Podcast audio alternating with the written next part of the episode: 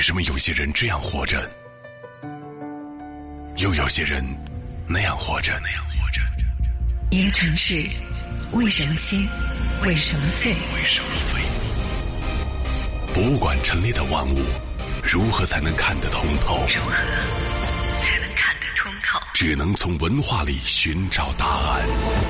言之有理，陈刚、颜亮对谈人文通识。对谈人文通识。今天跟各位聊的这个人物也是网友多次点播，然后陈教授非常喜欢，我也非常喜欢。对对对庄子，你让我讲庄子以前，首先要给大家一个更大一点的概念。整个世界上的史学界里面有个非常重要的名词，叫轴心时代。轴承的那个轴，心脏的心，叫轴心时代。大概解释一下啊，轴心时代大约是指公元前三百年到公元前七百年这个之间的几百年时间。那么这个时间里面发生了什么事情呢？各位，大家仔细想，这个时间里面世界上最大的几个历史文化圈，我们从古希腊开始，最早的有埃及，埃及那个时候已经鼎盛时期已经过去了，那是古希腊文化圈。然后接下来两河流域里面叫犹太教先驱，犹太教犹太教是伊斯兰跟基督教的源头嘛，然后再往我们这边过来就到印度。印度再过来，再往东走就变成中国。在公元前三百年到公元前七百年，真的不知道到今天为止这个理由想不出来。为什么？就是这几大文化圈里面都出现了各自最伟大的思想家。那么我刚才讲的这几个圈子里面，比如说古希腊文化圈里面有柏拉图，他老师叫苏格拉底，对吧？柏拉图的老师苏格拉底，柏拉图的学生亚里士多德。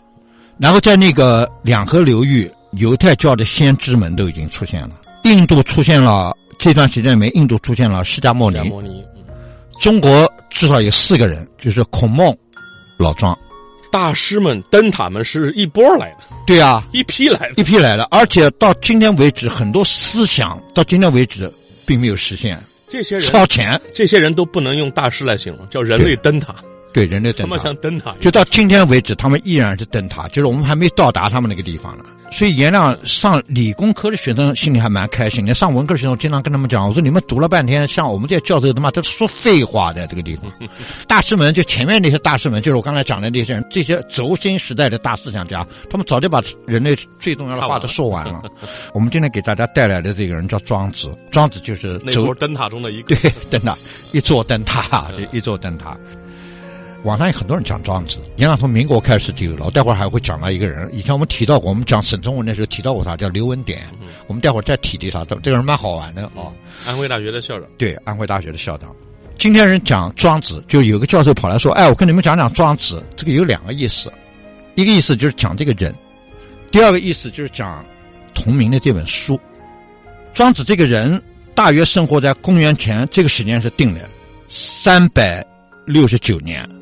如果在世界上找一个同龄人的话，找谁呢？我刚才讲的那些有名的人里面，叫阿里士多德。阿里士多德是他的同龄人，妈他没有抖音，要有抖音就好，他们俩就见到了。啊，他死的日期不定，他死的日期有两个，一个是上限，就活得比较短的是二九八，公元前二九八，公元前三百六十九到公元前二九八就是七十一岁，在那个年代颜亮都是高手，这是上限，还有一个下限呢，活到公元前二八六，到二八六他就八十几岁了。不管怎么样，庄子跟老子，老子是一百岁以上，所以庄子跟老子都是那个年代非常非常长寿的人。哎，道学里面、道家里面本来就有一个事情，就是养生嘛。对对，他本来就有这个，哎，他本来就有这个功能。我们讲庄子，第一个我们就讲庄子这个人，第二个呢，我们在讲什么呢？我们在讲庄子的同名著作，就庄子一辈子留下来的书就这一本，叫《庄子》。在这个世界上零零星星的，就是以后各朝各代都会编出一些庄子的故事。现在我只能说编，比如说唐代人突然说一个庄子的故事，以在前面的朝代里面汉都没有人说，突然唐代人说了，他也不可能在地上找出一本书来，对吧？所以一般来讲是编的，加上这个编的故事，就关于庄子的经历就很少很少。这个放在考古学里边来看啊，比如说，你说你研究一个人物，最稳妥准确的方式就是考古有发现了，对，但如果你研究庄子，你从唐代考古出一件器物或者一本书简，记录了庄子的故事，那个呢，也就唐代人编的，对 也不一定就是庄子真的故事。对，刚才原来讲的非常对，两个东西啊，就是你要靠谱。第一个就是文字记载，所以庄子这个人是真的，那原因很简单，他有那本书留下来。那么第二个就是考古，最好能把他墓找到，或者把他老家找到，这个就不得了了。但是一个两千三百多年前的人，对我们来讲，今天干这两件事情，实在是太困难了。除了他自己写的书以外，庄子出现在书里面，就权威的书里面就是《史记》了。司马迁写《史记》的时候，那个时候的老庄之道的概念还没有，原来那个时候叫黄老哲学，嗯，黄是指皇帝，但也有人说指另外一个人叫黄石公，这就历史不确定了。黄石公这个人连名字都没有，这个老头到老了以后就突然变成一块石头，石头是黄颜色的。但是后来别人为了纪念他，就给这个老人起了个名字。老人活的时候特别有哲理啊什么，就但是大多数人还认为那个黄老哲学的黄是皇帝的皇。《史记》那时候写他的时候，庄子是一个小孩小年轻，叫后学，那时候叫后学。这《史记》里面写他写很简单，就一百来个字。我下面说的话是史记上说的，我可以告诉大家，这个是靠谱的。我再说别的，可能就是故事了。嗯，哦我们会告诉大家哪些是史料记载，或者是相对比较可考的史料记载，对哪些是故事啊？，对，史料记载我们今天其实大致上就两个，这个第一个就是史记上的一百多个字，还有一个很重要，就是他那一本书。实际上说庄子是蒙邑人，蒙就是蒙古的那个蒙，邑是上面一个口，底下一个巴，哦，叫蒙邑人。这个嘛，也说讨厌了，因为今天没有这个地方。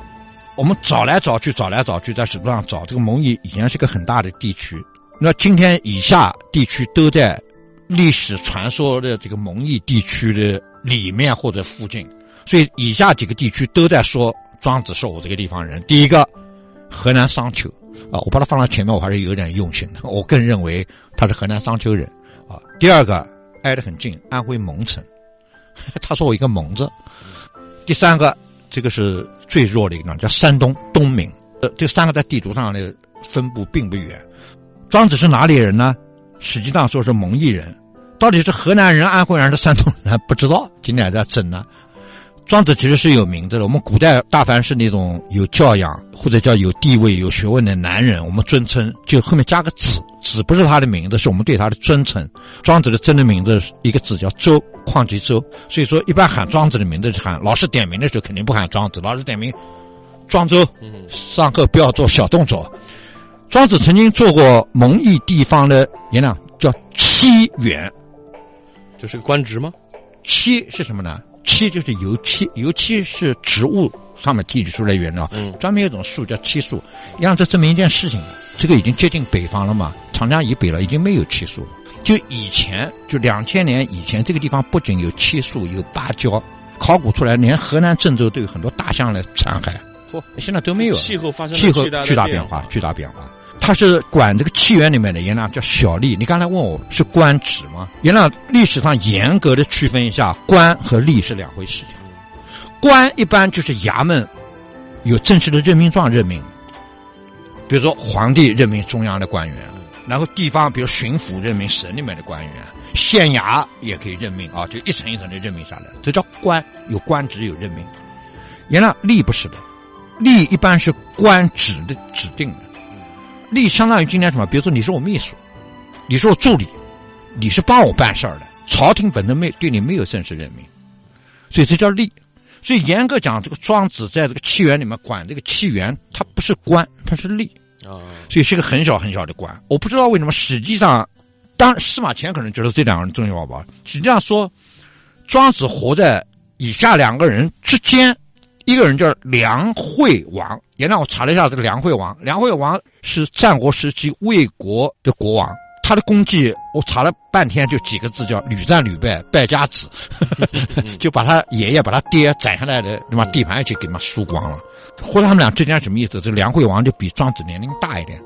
后面一个叫什么？叫齐宣王。你看齐宣王，我们中学教材里面有一段跟他有关。齐宣王里面说什么呢？就是滥竽充数。嗯，滥竽充数，有个人不会吹，跟他后面他妈瞎搞，搞了好几年，被骗的这个人就叫齐宣王。喜欢排场大嘛，哎，对这么多人一起吹嘛，一个一个吹就不会有这个问题啊。对啊嗯，教材上好像后面讲，后来就要一个一个吹了。有人说一个人吹，他跑掉了，对吧？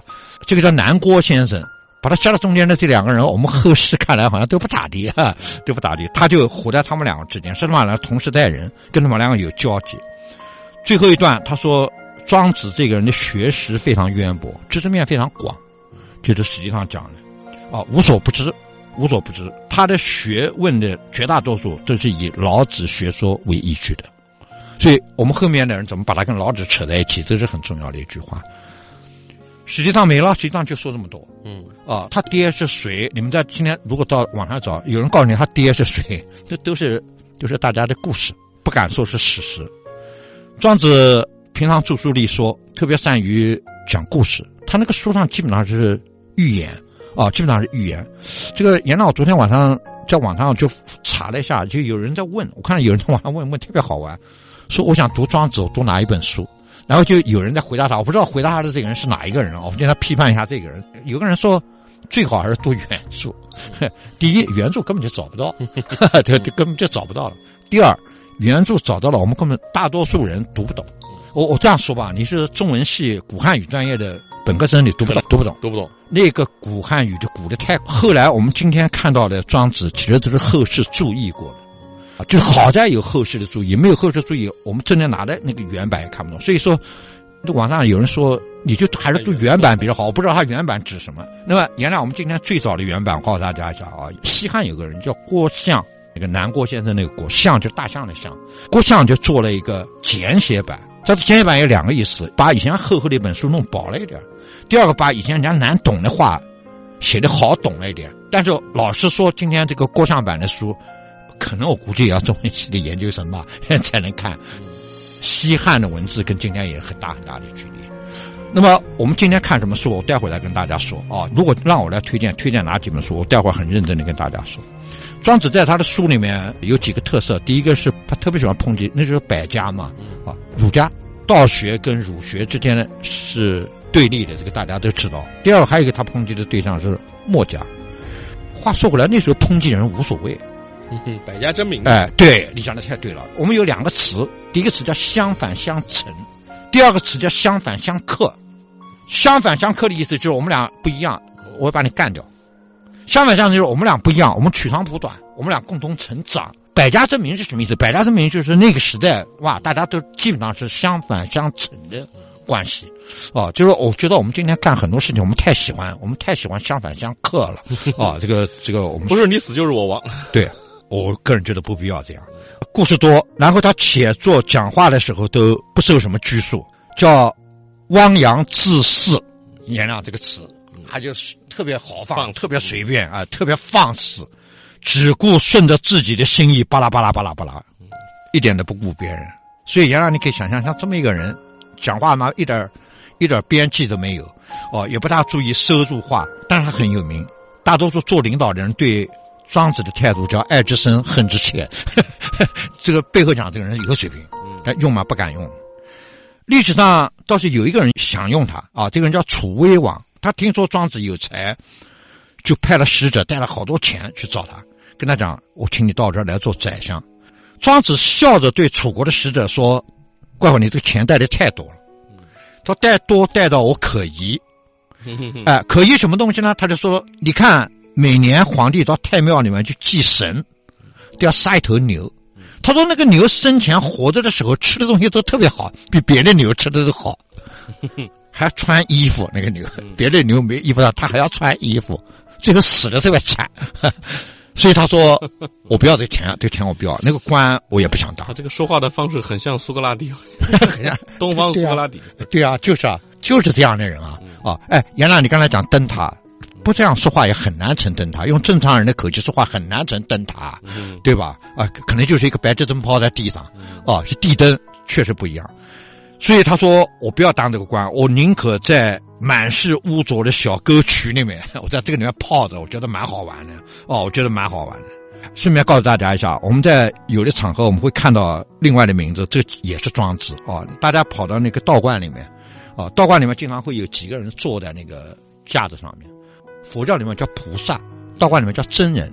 道家有四大真人，第一个叫通玄真人，第二个叫冲虚真人，第三个叫南华真人。南华，南方的南，中华的华。指的就是庄子。第四个叫洞灵真人，道观里面的真人就相当于佛庙里面的菩萨。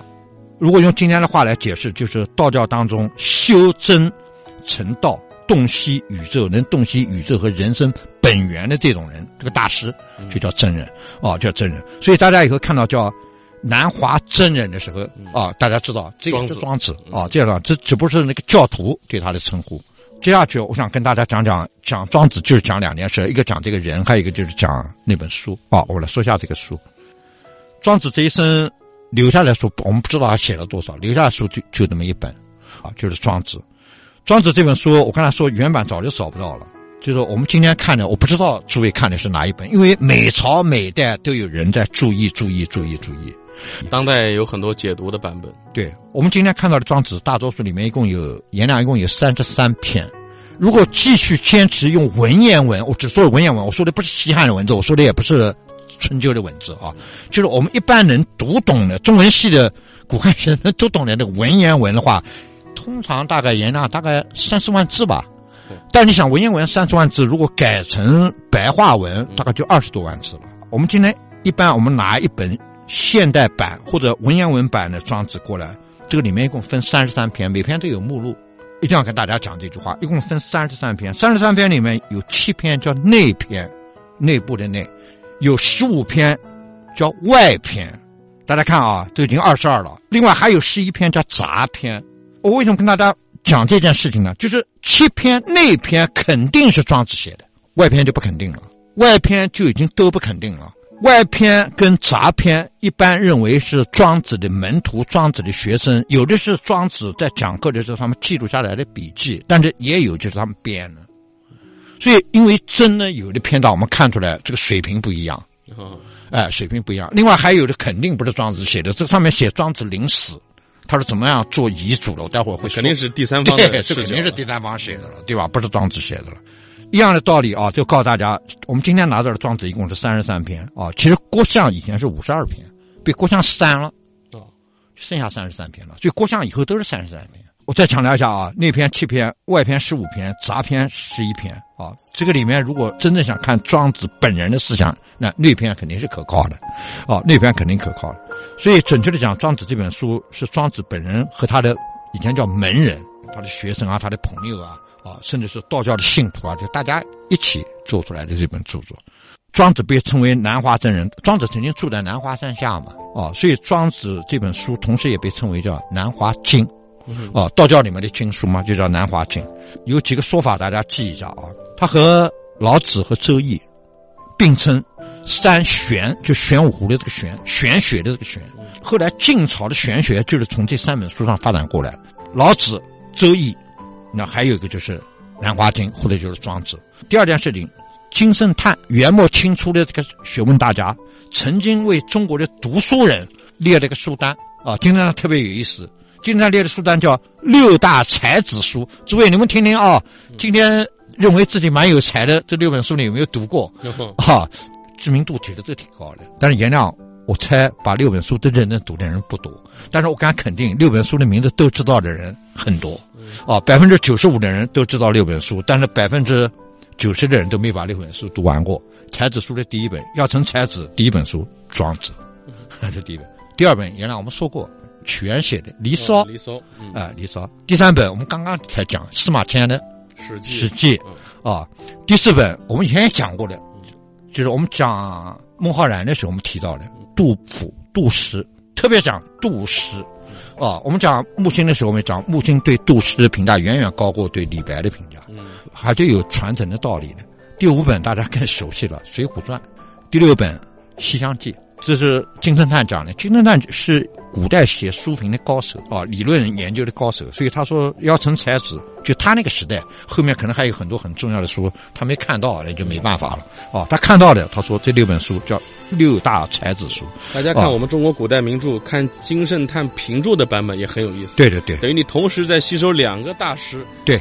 给你的这个给养，哎，所以原来讲的很对。我们今天去看庄子，比如你看郭象版的，郭象就在里面加油添醋了。对，他怕你理解不了，他就解释给你听。我再举个例子，如果你看西方的名著，看傅雷版的，啊，那又不一样。傅雷先生译的，到目前为止，我觉得没有人能超越。信达雅，嗯对吧？严亮，尤其是我们的学术著作，他妈，我昨天晚上把本书撕了，就是因为那个我知道那个外文版蛮有名的，我就把它买回来了。外文版它翻译成中文，哇，简直就是没法读，真的没法读。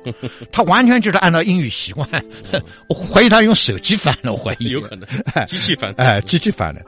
然后接下来严亮，我们这个人就提个啊，我们这个节目做到后面，这个节目的触角伸得越广，就越来越多的人就讲 A 的时候，B、C、D 就被我们拖出来了啊。我们前面讲到刘文典的时候，刘文典中国的庄子大师啊，他有一本花了十年的时间，刘文典写这本书，近视眼增加了五百度。嚯就是涨了五百度啊！他原来就是近视眼，涨了五百度，涨了大概涨了一千多度了。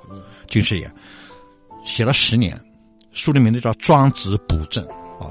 陈寅恪看完了，陈寅恪说：“拜你为师。陈寅恪我们以前讲，他那个时代是中国头号大师，对吧？历史文字他应该是头号大师。陈寅恪说《庄子补正》，但是我今天我我没推荐啊，我没推荐《庄子补正》，《庄子补正》现在网上可以买到，但是看起来会费劲，你们还会还会骂我的啊！我介绍几本比较容易看，而且也比较好看，也比较准确的书给大家。这几本书是这样啊，第一本是这个名字，严亮你还听过？流沙河你还听说过的？听过一个作家吗？啊，作家，作家，作家，他的书的名字叫《庄子现代版》，二十五万字，就一本庄子被他变成二十五万字了。他基本上还是比较，我个人觉得还是比较严格的。还有一个就是现代的一个教授啊，叫陈古印，啊，敲锣打鼓的鼓，耳东陈，敲锣打鼓的鼓，印是答应的这个印，啊，陈古印名字现在目前网上卖的最好的叫《庄子经注经义》，就今天去注解庄子，今天去翻译庄子。啊，就两个金字啊，庄子经注经义叫陈古印先生。另外，我还向大家推荐的第三个人，大家可能熟悉了，就是前文化部长王蒙先生。啊，王蒙先生庄子的书有一大堆，如果你让我推荐一本的话，就推荐《庄子的享受》。啊，因为庄子的享受是什么呢？庄子的享受就是我刚才讲的那篇，他还有庄子的快乐与庄共舞，这都是王蒙先生写的。王蒙先生写的书最重要就是特别特别好看，因为他是作家嘛，啊，就文笔特别特别好。